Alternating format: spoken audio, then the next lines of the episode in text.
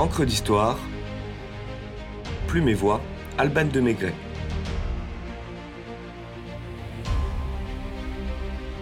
Loto, Keno, Cavagnol, Tombola, Bingo.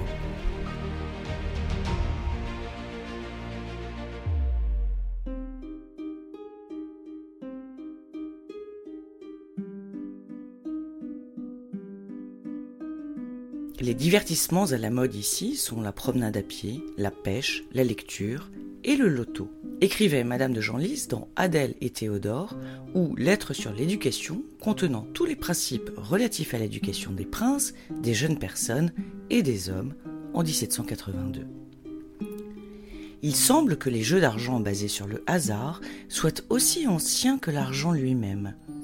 Si l'on en croit le recueil de poésie chinoise le classique des vers ou livre des odes, les Chinois de la dynastie des Han pratiquent dès le IIIe siècle avant Jésus-Christ le keno, un jeu de hasard proche de notre loto.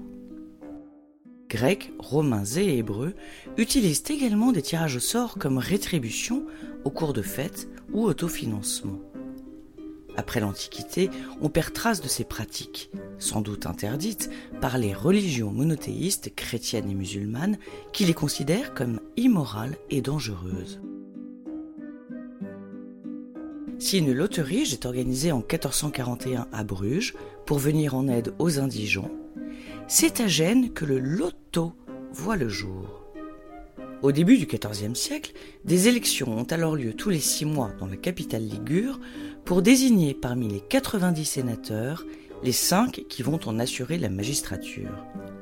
D'un tempérament joueur, les Italiens s'amusent à parier sur le nom des cinq élus. Le succès est tel que les autres villes d'Italie adoptent le Lotto ou la Bianca qui se propage dans différents pays d'Europe selon l'œuvre d'un certain Benedetto Gentile. Quant aux femmes de l'aristocratie, elles s'adonnent au jeu de la cavagnole.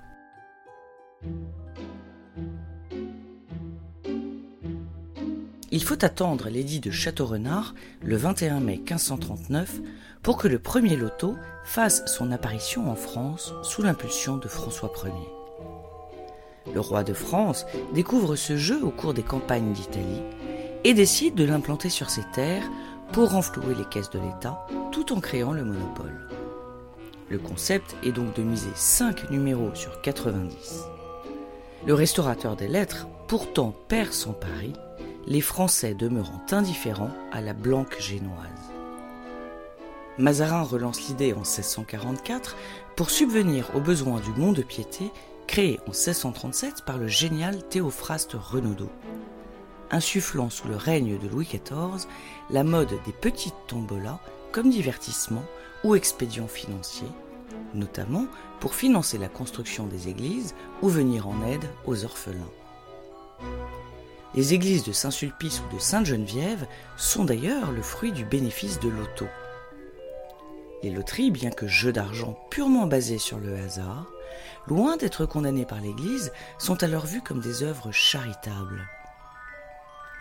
Le juriste Jean Barbérac légitime le loto, puisque d'après son traité du jeu où l'on examine les principales questions de droit naturel et de morale qui ont du rapport à cette matière, je cite, Les parieurs sont tous égaux devant le gain ou la perte. La loterie se réduit à une espèce d'achat que l'on fait en commun d'une chose, à condition de tirer au sort qui l'aura. Fin de citation.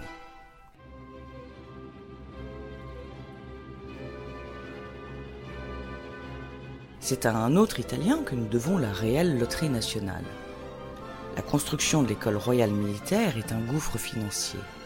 Et en 1758, Joseph Paris Duvernay, comme Madame de Pompadour, ne peuvent plus alimenter les travaux. Il leur manque 20 millions de francs. Giacomo Casanova affirme aux financiers avoir la solution pour gagner cinq fois la somme sans gréver les finances royales.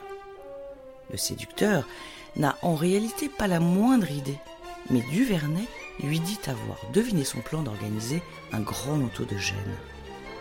Le Vénitien approuve et se voit rendre les honneurs comme instigateur du projet, tout en engrangeant un coquet pourcentage sur les recettes.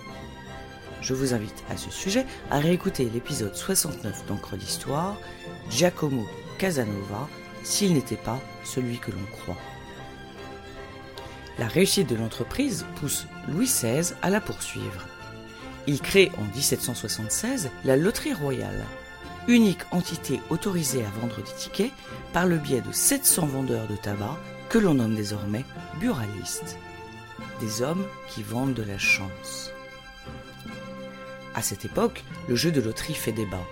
Beaucoup la condamnent au nom de la morale, dénonçant les vices, addictions, paresses et tricheries qu'elle provoque, à l'instar de Louis-Sébastien Mercier dans son tableau de Paris de 1781, que je cite.